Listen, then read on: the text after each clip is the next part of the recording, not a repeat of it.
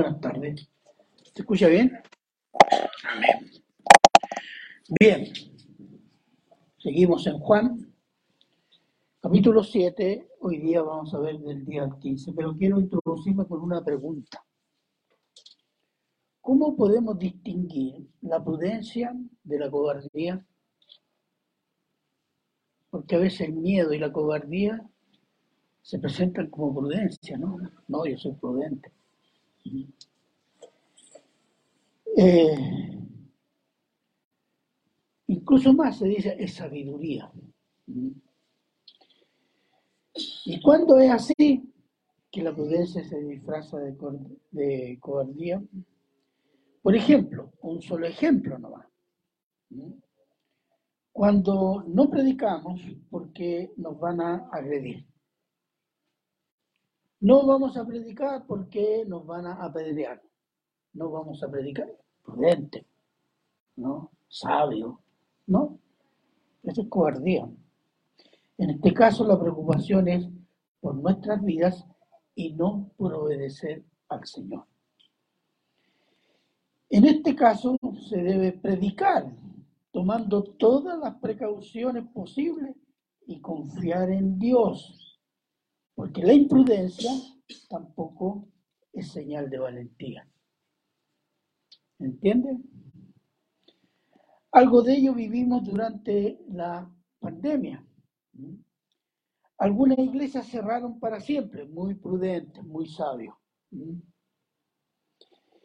La mayoría usó el Internet o el Zoom, etc. Otros se reunieron públicamente con todas las medidas de precaución y otros se reunían en casas en vez de reunirse en locales públicos. Los dos últimos fueron pocos.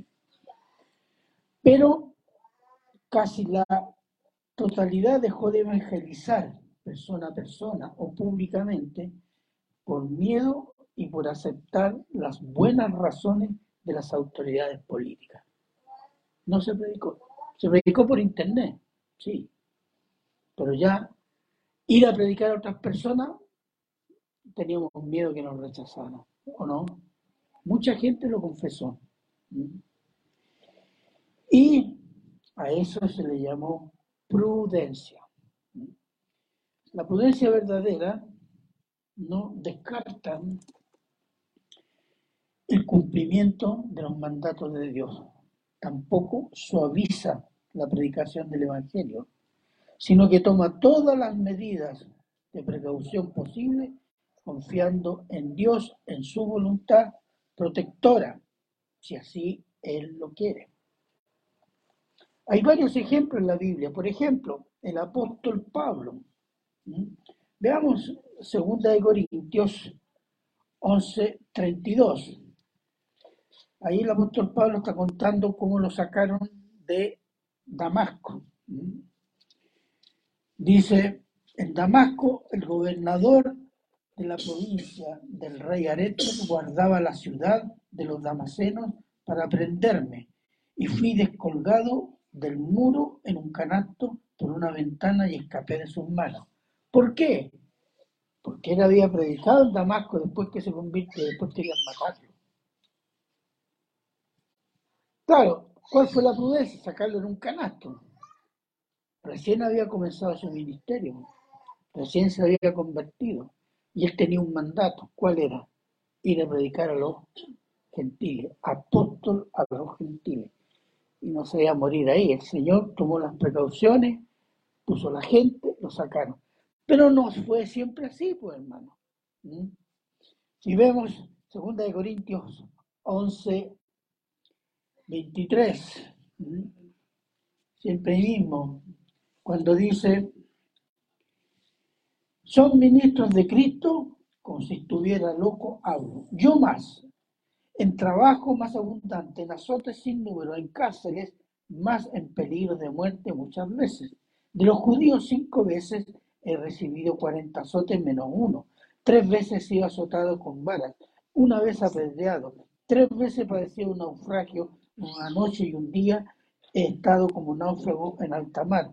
En camino muchas veces en peligros de río, peligros de ladrones, peligro de, de los de mi nación, peligro de los gentiles, peligro de la ciudad, en la ciudad, peligros en el desierto, peligros en el mar, peligro entre falsos hermanos. ¿Qué diría usted? No, con tantos problemas no es la voluntad del Señor. Pero sí es la voluntad del Señor. ¿Mm? Pero a veces el Señor no nos libra de problemas de este tipo, porque eso nos prepara a qué? A ser fiel, a crecer en fidelidad. El Señor Jesús tenía el propósito de Dios de morir por el pecado en Jerusalén en el tiempo y en el momento de Dios. Y para ello fue prudente en algunos momentos, pero siempre predicó con audacia para cumplir el mensaje de Dios. Título, un viaje prudente y una audaz aparición para enseñar. Oremos. Padre bueno, eterno y misericordioso Señor, te damos gracias Señor por esta bendición de poder eh, discernir sobre su palabra y sobre este pasaje, Señor. Bendíganos, Señor, que podamos sacar fruto y que el Espíritu Santo, Señor, nos ayude a amarla y entenderla.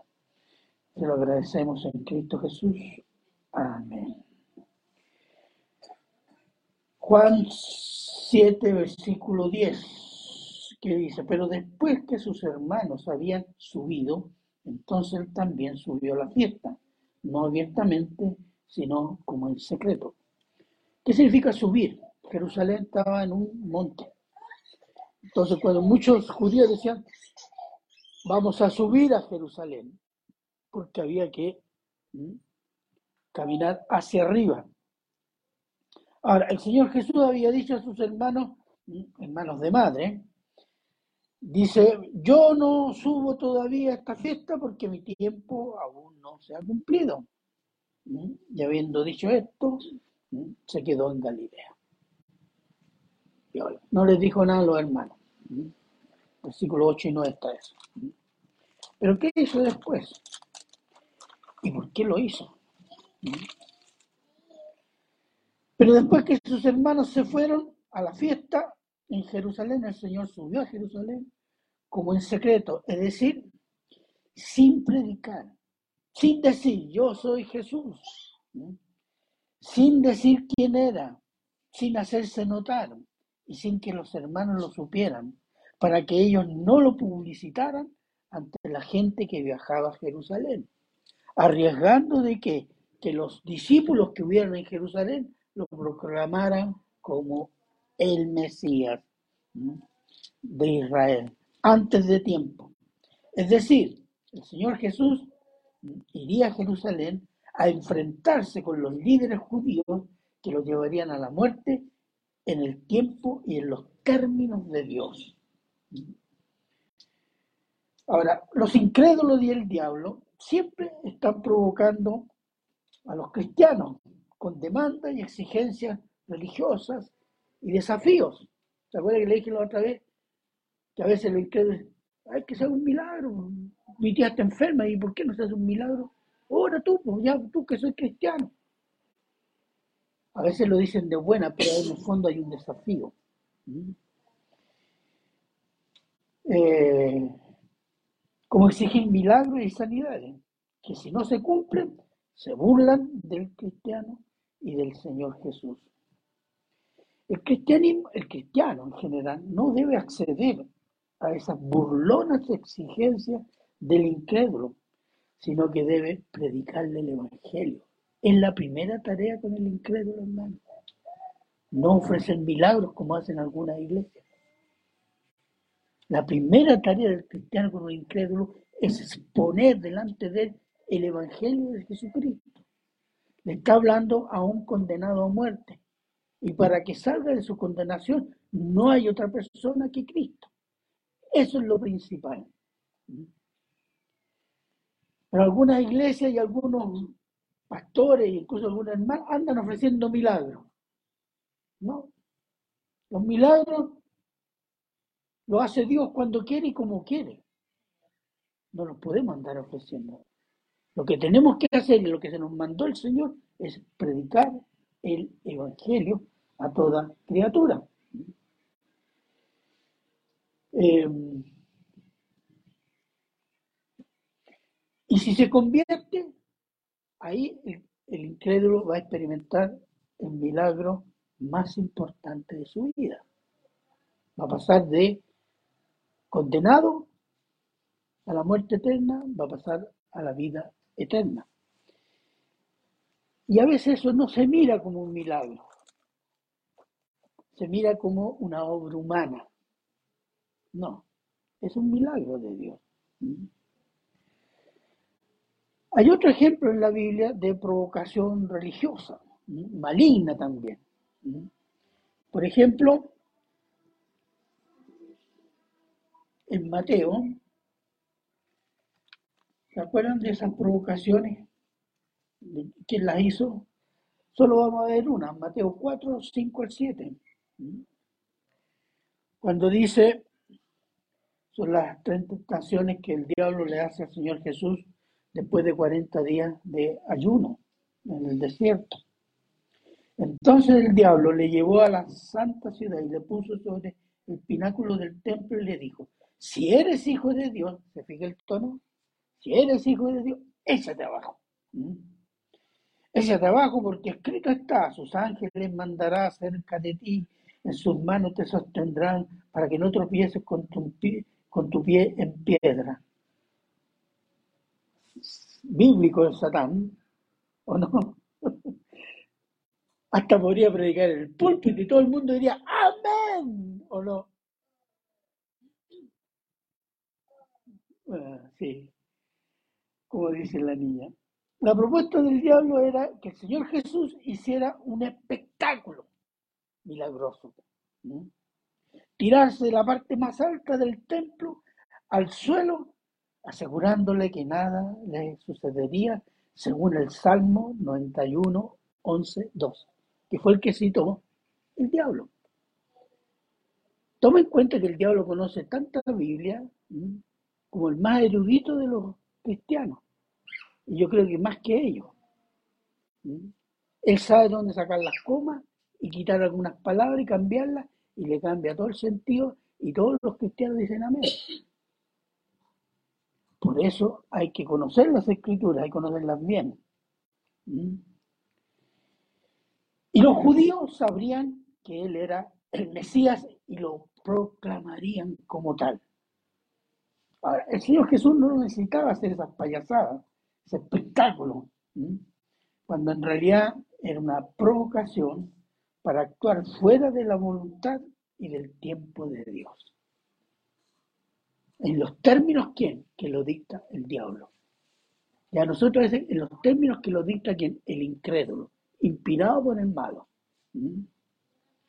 Entonces, y más encima, haciendo creer que la voluntad de Dios, citando la palabra de Dios. El texto citado por el diablo, no voy a entrar en especificidades, por, por ejemplo, si ustedes lo leen, voy a leer acá en, en, Mateo. Dice, a sus ángeles mandará cerca de ti y en sus manos te sostendrán para que no tropieces con tu pie en piedra. ¿Qué dice el Salmo 91, 11? ¿Mm? Miren. Pues a sus ángeles mandará cerca de ti y después que sigue, que te guarden en todos tus caminos. Esa parte no la cito. ¿Por qué? Cuando lo estudias en la casa te das cuenta por qué. Por una razón. Que te guarden en todos tus caminos de Dios. En la obra de Dios. No haciendo cualquier cosa. Y el diablo saca precisamente esa parte. Y le quita el sentido espiritual a ese pasaje. ¿Se fija? El diablo está diciendo, Dios te guardará en todo, eh, a sus ángeles ha mandado cerca de ti. Haz lo que, lo que quieras, porque te va a cuidar. No. Que te guarden en tus caminos, en todos tus caminos. En las manos te llevarás para que no tropieces en, en piedra, etc. Se fija, quitándole solo una frase le cambió el sentido. Por eso, hermanos, sean sabios. Cuando escuchen a alguien predicar, pónganle atención. Y hagan como los de vayan a la Biblia. A ver cómo lo dijo. Es la única manera. Porque si no, porque mucha gente dice, ah, hablo de Cristo, y dijo, sí, ah, amén, amén, y compran. Compran con eso toda la mentira que viene detrás de eso, o lo que está implícito. Y ni cuenta nos damos a veces. La respuesta del Señor Jesús, citando Deuteronomio 6, 16, ¿Mm? desnuda y amonesta al diablo. ¿Qué le dice? No tentarás, es decir, no provocarás al Señor tu Dios, le dice. Lo trata de criatura. Y eso a veces nos observa bien. No tentarás al Señor tu Dios. Bueno, aquí la prudencia del Señor Jesús fue mantenerse en el propósito de Dios, de Dios, apoyándose en qué? En la palabra. Porque todas las respuestas del Señor, ¿cuáles fueron? Escrito está, escrito está, escrito está. Se apoyó en la palabra de Dios. No hizo milagros, no hizo espectáculos, no le hizo caso, ni tampoco hizo milagros en los términos que se lo pedía el diablo porque eso era salir de la voluntad de Dios, arruinar el plan de Dios. Y el, fíjese que el diablo lo entendía. Por algo quiso, ahora es hombre, ahora va a tener hambre, aquí, aquí le voy a dar. Pero el Señor prudentemente dijo, se mantuvo en qué? En el propósito de Dios.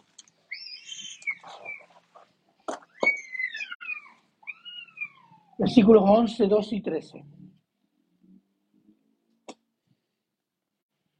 Dice,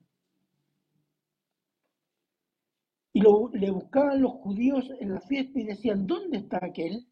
Y había gran murmullo acerca de él entre la multitud, pues unos decían, es bueno, pero otros decían, no, sino que engaña al pueblo, pero ninguno hablaba abiertamente de él un miedo a los judíos. Ahora, el Señor, no dejó, el Señor Jesús no dejó indiferente a nadie. ¿Mm? Los judíos buscaban al Señor Jesús. ¿Dónde está aquel? Ni siquiera lo nombra. Y cuando dice los judíos buscaban al Señor Jesús, esto eran las autoridades judías, los sacerdotes, los fariseos y los escribas. ¿Mm? Eso eran los que preguntan, ¿dónde está aquel? ¿Por qué? ¿Mm? Y no lo buscaban precisamente para dialogar con él, sino para encarcelarlo y matarlo, porque ya habían decidido hacerlo, solo que no habían tenido la ocasión. Y el versículo 12, había un gran murmullo acerca de él, donde en el pueblo los peregrinos, la gente de Jerusalén, los de Israel, los que venían de fuera de Israel. ¿Dónde está este que dice que el Mesías que hace milagros? ¿Dónde está? Y algunos decían que era bueno, otros decían que era malo, en fin. Pero ¿cuál era el problema? Nadie hablaba abiertamente por miedo al judío, dice, por miedo a quién? A las autoridades, las cuales rechazaban a Cristo y podían excomulgar a alguien quien apoyara a Cristo abiertamente. Lo que significaba para un judío el aislamiento social, no recibir ayuda económica y alimentaria a veces del templo y no podía entrar a los lugares públicos del templo. Entonces eran cosas que para un judío, si me van a hacer eso, yo, prudente, ¿ves? Ahí tiene un acto de prudencia. ¿eh? Eh, cobardía disfrazada de prudencia. Claro, hay mucho en riesgo. Pero no creían, entonces no arriesgaban. El pueblo estaba dividido, unos decían es bueno y otros decían es un engañador. Esa fue una de las acusaciones oficiales. El punto es que la persona de Cristo, su obra y el Evangelio de Cristo no dejan indiferentes a nadie. O se lo acepta y se ama, o se lo rechaza y se odia. Comienza a predicar en una familia el Evangelio. Y uno va a decir, ah, este, el canuto, tal cual, no lo queremos ver, no lo invitamos a la fiesta de esto, no, no, no. Pero los que creen van a juntarse entre ellos para conversar, para crecer, leer Biblia, en fin. En una familia, división. Entonces muchos dicen, el Señor Jesús vino a traer la paz. ¿Qué pasa? Primera cosa, el Señor Jesús trajo división. Si alguien puede estar en Mateo 10, 34 al 36. Mateo 10. Mateo 10, del 34 al 36.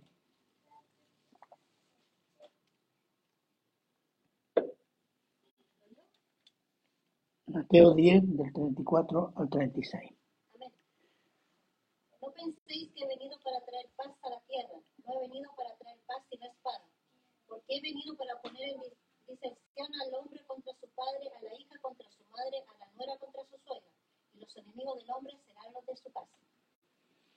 Este es un pasaje que yo creo que en los años que yo lo he escuchado una sola vez predicar, nos gusta porque tienen la proyección, no, el Señor trajo la paz, pero los hombres son tan malos que lo rechazaron. No. El mismo Señor Jesús dice en Mateo, yo vine a traer espada, que significa guerra. Y él produce división en la familia, entre los familiares, entre los cercanos. El Señor Jesús en su carácter, en su obra y en su predicación, se opone al pecado de Israel y al pecado de cada hombre y cada mujer. Y atestiguar sobre el pecado, miren lo, que dice eh, Juan 7, 7, que esto ya lo vimos, cuando dice a los judíos, no puede el mundo aborreceros a nosotros, mas a mí me aborrece porque yo testifico de él que sus obras son malas. Esa es la razón.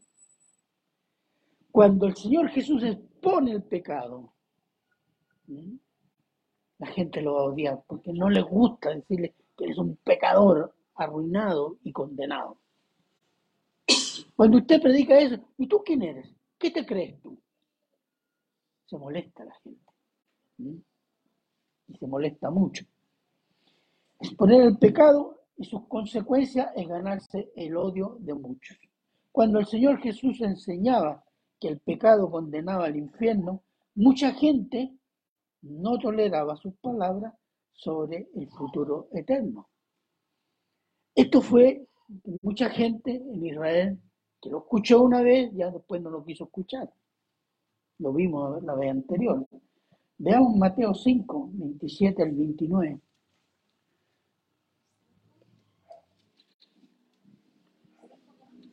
Mateo 5, 27 al 29. Ya. Oíste que fue dicho, no cometerás adulterio, pero yo os digo que cualquiera que mira a una mujer para codiciarla, ya adulteró con ella en su corazón. Por tanto, si tu ojo derecho te es ocasión de caer, sácalo y échalo de ti, pues mejor te, pues mejor te es que se pierda uno de tus miembros y no que todo tu cuerpo sea echado al infierno. Este, este, este, esta metáfora, llamémosla así, es para explicar la, la radicalidad profunda del pecado en el ser humano. Que si tu mano peca, si tu ojo peca, sácatelo. Elimínalo. Para decir, cuán peligroso es el pecado. Este discurso comenzó a ser rechazado por los judíos que se consideran hijos de Abraham, pueblo de Dios, por tanto imposibles de condenar. Además de rechazarlo como el Mesías prometido, lo convirtieron en objeto de odio de parte de los líderes judíos y después del pueblo. Lo que Israel no aceptó ni entendió es lo mismo que el mundo y muchas iglesias no aceptan ni entienden. La radicalidad extrema del pecado que corrompe deteriora hasta la raíz de todo lo que toca y domina. Ese es el punto. El pecado es transgresión de la ley, es violación de los mandatos de Dios. El pecador caminando por la calle, por el solo hecho de vivir, está pecando contra Dios. ¿Por qué? Porque no toma en cuenta a Dios. Vive de espalda a Dios. Así de radical es el pecado. Y como lo dice en la Biblia, porque eh, las consecuencias se pueden notar. Porque la paga del pecado es muerte. Muerte física, muerte espiritual y muerte eterna. Esa es la consecuencia del pecado, hermano. Entonces no es algo liviano. Dice más, sigue el versículo, la dádiva, el regalo de Dios es vida eterna en Cristo Jesús, Señor nuestro. No hay otro que pueda librarnos de esta, de, de, este SIDA, de esta lepra que se llama pecado. Solo Cristo. La salvación es un regalo de Dios por Cristo y no es por algo que pueda hacer el hombre. No es Cristo más el entendimiento humano o Cristo eh, y el supuesto libre albedrío o Cristo más los buenos sentimientos y obras. No, la radicalidad del pecado hace imposible que el hombre se libre por sí mismo del dominio del pecado, porque es esclavo del pecado. Sino que Dios envió a su Hijo amado, hecho hombre, a pagar por el pecado para siempre, muriendo una vez en la cruz, por, los, por los que van a creer en Cristo por obra del Espíritu Santo. Así de radical. Cuando usted predica esto, la gente dice, no, es que yo soy pecador, pero no tanto, o sea, yo he hecho buenas cosas y que el Señor va a tomar en cuenta buenas cosas. No, no, no en cuenta eso. ¿Qué va a tomar en cuenta el Señor? Si creíste en Cristo y tienes el Espíritu Santo. Eso me da la naturaleza de Dios. Y el Espíritu Santo me es regalado ¿por qué? Por la fe en Cristo. Y mucha gente se engaña por obra, está acumulando puntos. Como el loto, está acumulando puntos para irse al cielo. En una lotería, ¡pa! Cae en el purgatorio y de ahí ¡pam! pasa al cielo. Otra gente no le interesa. Escuché a uno que decía, ay, vamos al infierno, y se hacía el valiente. Yo quiero verlo cuando esté. Mejor no quiero verlo. Mejor que no. ya. Entonces, es el Evangelio de Dios por Cristo Jesús. El Evangelio es poder de Dios para salvación a todo aquel que cree. Romanos 1.16.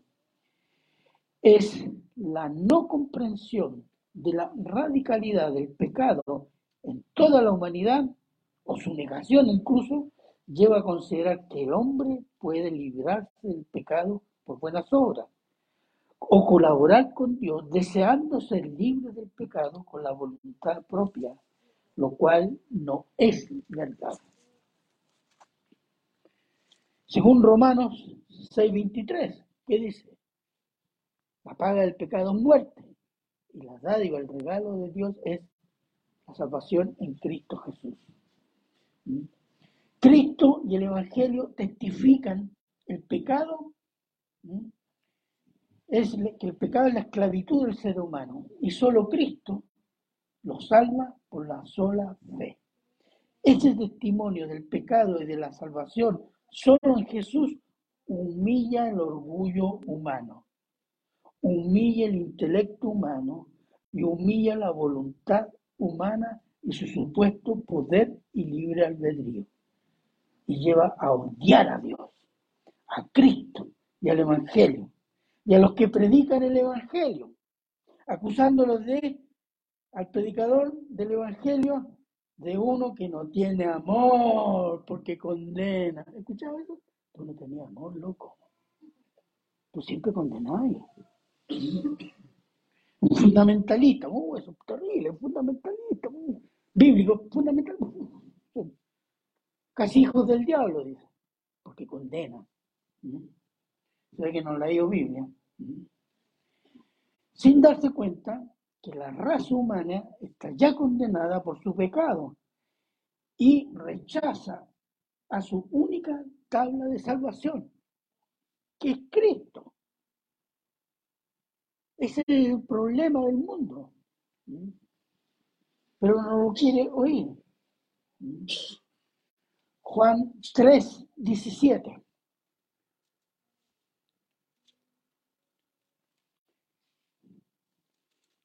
Juan 3, 17. Y aquí está. Porque no envió Dios a su Hijo al mundo para condenar al mundo, sino para que el mundo sea salvo por él. Claro, Jesús vino a qué? A salvar pecadores. ¿Mm? A salvar pecadores. No vino a condenar al mundo todavía, a hacer juicio. No. Porque ya el mundo está condenado. El mundo ya está condenado. Entonces vino a qué? A salvar ¿Mm? lo que debía salvar. Salvar en un mundo condenado. Y el versículo 18, ¿qué dice?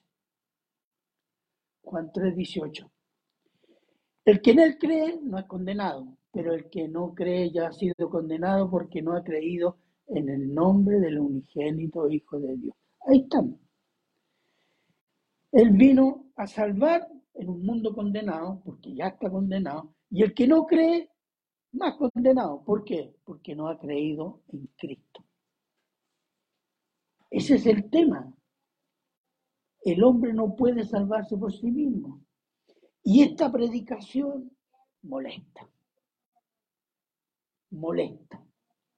¿Mm? Que alguien le dice, no, pero es que yo, eh, no sé, hago buenas cosas, eh, quiero a mi mamá, no le pego a mi esposa.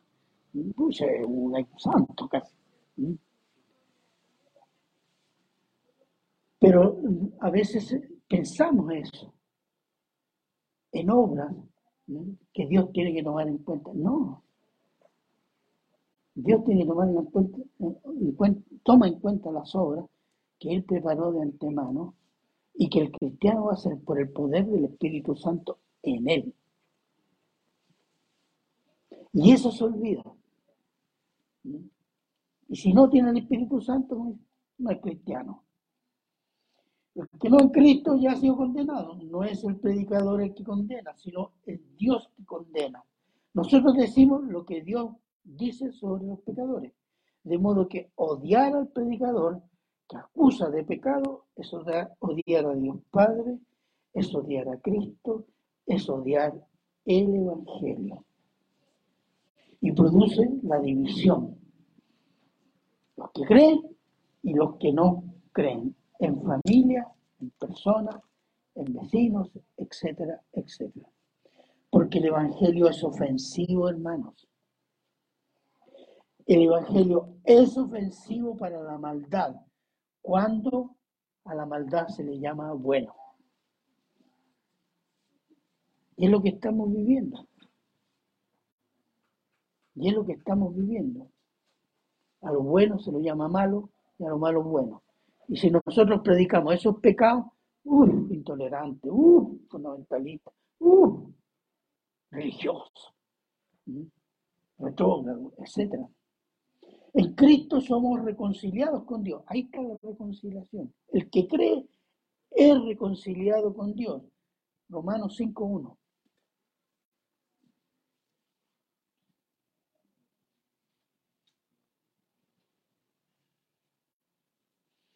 Romanos 5.1. Justificados pues por la fe, tenemos paz para con Dios por medio de nuestro Señor Jesucristo. Ya no hay guerra. Somos reconciliados con Dios. Esa es la paz que Cristo nos trae. No es la paz del mundo. El mundo vive la paz de los cementerios, hermano. Porque está constantemente en guerra. Terminó la Guerra Fría y comenzaron varias guerras y ahora se está preparando una bien grande. Esta es la paz de los cementerios, hermano. Pero la paz de Cristo es diferente. Primero nos reconcilia con Dios. Y eso es lo fundamental para un cristiano. En Cristo pasamos a ser enemigos del diablo y de los incrédulos, porque ellos aman el mundo y aman el pecado del mundo. Entonces la persecución es asegurada, como lo dijo el Señor Jesús a sus discípulos y a la iglesia. ¿Por qué? Porque Él vino y trajo espada. ¿Y cuál es nuestra espada? El Evangelio. Y eso hiere la conciencia. Molesta. Amonestar de pecado molesta y somos rechazados por muchos. Versículos 14 y 15. 14 y 15, ¿qué dice? Mas a la mitad de la fiesta subió Jesús al templo y enseñaba, y se maravillaban los judíos diciendo, ¿cómo sabe este letra sin haber estudiado? Ahora, el Señor Jesús viajó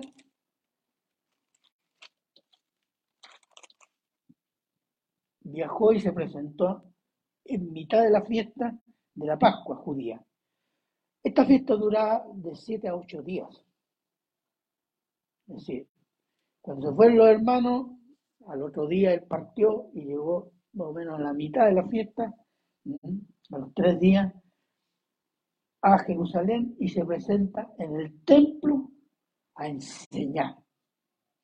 En los días de fiesta, de, como esta, venían muchos peregrinos, los rabinos enseñaban la ley a los peregrinos en los patios y alrededor del templo. Mucha gente.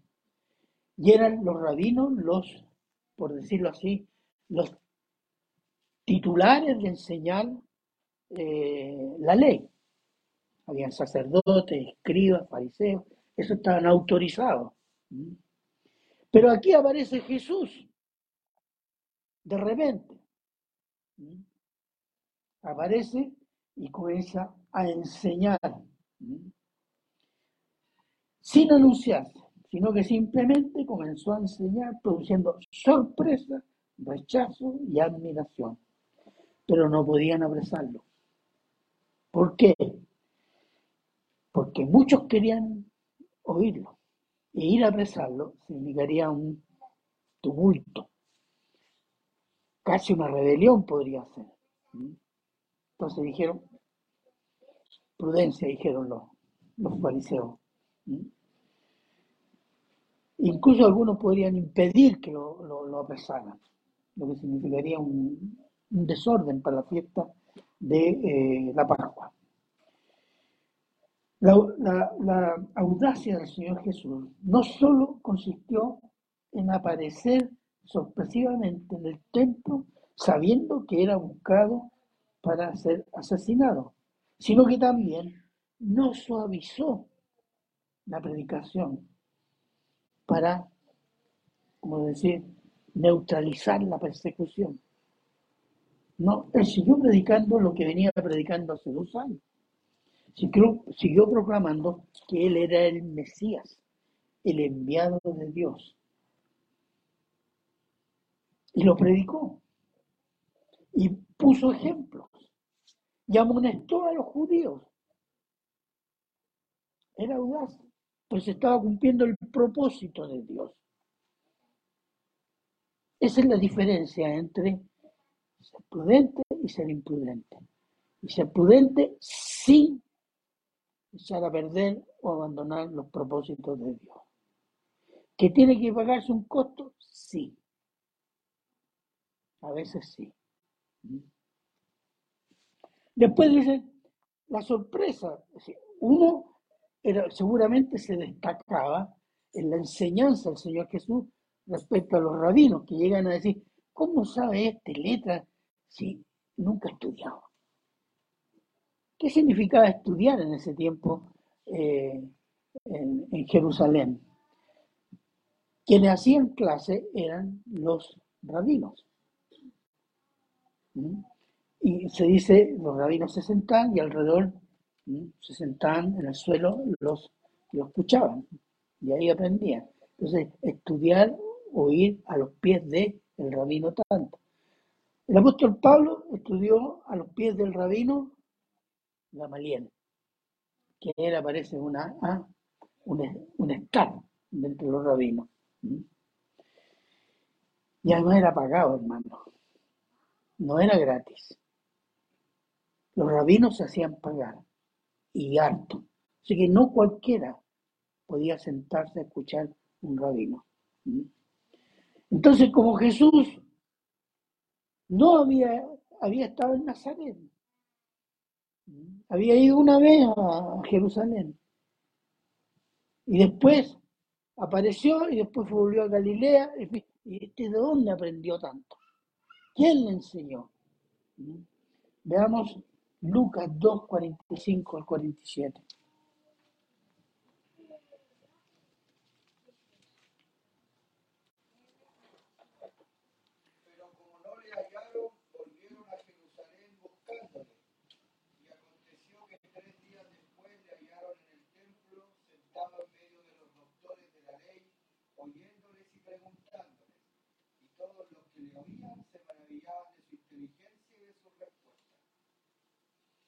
Demostró sabiduría y conocimiento cuando tenía que 12 años, sin haber estudiado a los pies de algún rabino. ¿Por qué? La sabiduría de Cristo era la sabiduría de Dios, porque Cristo era Dios. ¿Tenía que crecer en eso? Sí. ¿Necesitaba un hombre? No. El Espíritu Santo lo estaba instruyendo. ¿Cómo? No me pregunte porque no aparece en la Biblia. Ni quiero imaginármelo para no caer en, en una herejía. Pero esa era porque él dependió del Espíritu Santo. Entonces, y la sabiduría del cristiano viene de Dios por el poder y presencia del Espíritu Santo en el creyente en Cristo. Nosotros podemos examinar la palabra, entender la palabra, y tenemos un instructor interior, que es el Espíritu Santo, que nos da, que se nos da, no la ganamos, la mente de Cristo. La mente de Cristo, ¿quién nos la da? ¿Quién la forma en nosotros? Espíritu Santo para cultivarla en el conocimiento de Cristo y del Padre por medio de obedecer y entender su palabra. Por tanto, la sabiduría de la prudencia y la audacia y la fidelidad en predicar el Evangelio nos hará más parecidos a Cristo, agradables a Dios y enemigos acérrimos del mundo y del malo. Así como odiaron a Cristo, nos van a odiar a nosotros. Para concluir, hoy estamos siendo tentados e intimidados, hermanos. Intimidados a encerrarnos en nuestros locales o suavizar o cambiar la predicación por ideas más aceptables al mundo incrédulo. Hay mucha presión sobre la iglesia y, esto no va a disminuir, va a crecer a través del rechazo, la censura, etc. ¿Mm? El desprestigio público, masivo, para presionar a los cristianos a encerrarse en su local, a no predicar públicamente o a cambiar su evangelio, cambiar su discurso, que sea aceptable al mundo. El mundo aplaude si este es buen cristiano. ¿Mm? Ama el pecado, etc. ¿Mm? Tenemos que afirmarnos en Cristo para hacer aquello que el Señor nos mandó hacer o nos manda hacer. Por lo tanto, yo quiero concluir con 1 Corintios 1.30. Primera de Corintios 1.30.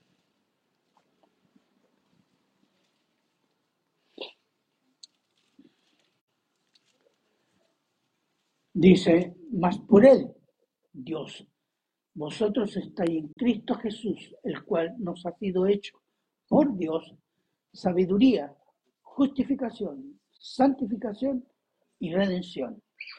Amén. Por Cristo tenemos todo eso. Y no podemos bajar la guardia, no podemos no reconocerlo predicando un evangelio falso o suavizándolo, que ya el camino al, evangelio falso, sino ser fiel a aquello que nos ha sido dado por Cristo. Amén. Amén. Oremos, hermanos. Padre eterno, misericordioso Señor. Damos gracias, Señor, por las lecciones de prudencia y audacia del Señor Jesús. Eh, Queremos darle gracias por esta actitud del Señor Jesús, que nos enseña cómo ser prudentes, ser sabios y también ser audaces y fieles. Gracias, Señor. Yo pido y ruego que el Espíritu Santo nos ayude no solo a entenderlo, sino a practicarlo, Señor. A discernir espiritualmente las circunstancias para la prudencia, las circunstancias para la audacia la fidelidad, Señor, siempre fiel. Gracias, Padre, por esta palabra y se lo agradecemos en Cristo Jesús. Amén.